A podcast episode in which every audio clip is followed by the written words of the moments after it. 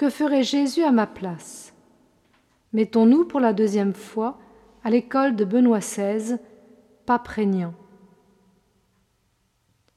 Le Seigneur désire faire de chacun de nous un disciple qui vit une amitié personnelle avec lui.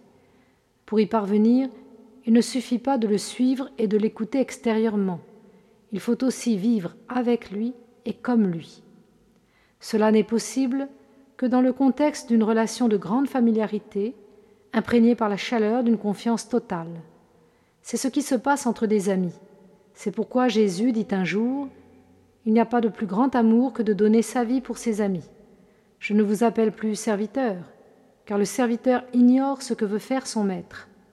Maintenant, je vous appelle mes amis, car tout ce que j'ai appris de mon Père, je vous l'ai fait connaître. L'amitié avec le Christ exige une recherche constante et joyeuse de communion de pensée, de volonté et d'action avec lui, dans une obéissance humble et fidèle. Que signifie aimer le Christ? Cela signifie avoir confiance en lui également à l'heure de l'épreuve, le suivre également sur la Via Crucis, dans l'espérance que bientôt viendra le matin de la résurrection. En nous confiant au Christ, nous ne perdons rien, mais nous gagnons tout. Entre ses mains, notre vie acquiert son sens véritable. L'amour pour le Christ s'exprime dans la volonté d'harmoniser sa propre vie avec les pensées et les sentiments de son cœur.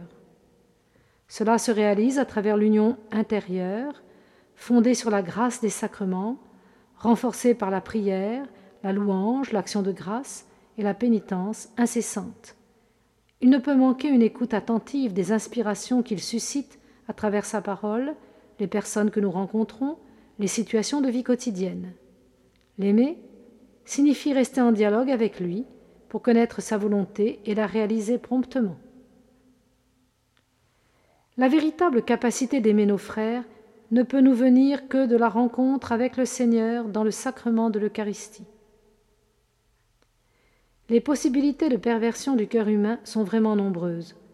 La seule façon d'y remédier consiste à ne pas cultiver une vision des choses uniquement individualiste, mais au contraire à se remettre toujours à nouveau du côté de Jésus en assumant son point de vue. Nous devons chercher jour après jour à être en pleine communion avec lui. Il est décisif que nous soyons unis au Seigneur, et donc entre nous, que nous demeurions avec lui pour pouvoir aller en son nom.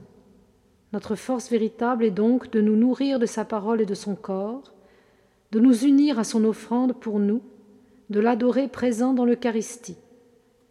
Avant toute activité et mise en œuvre d'un programme de notre part, en effet, il doit y avoir l'adoration qui nous rend vraiment libres et nous donne les critères de notre action.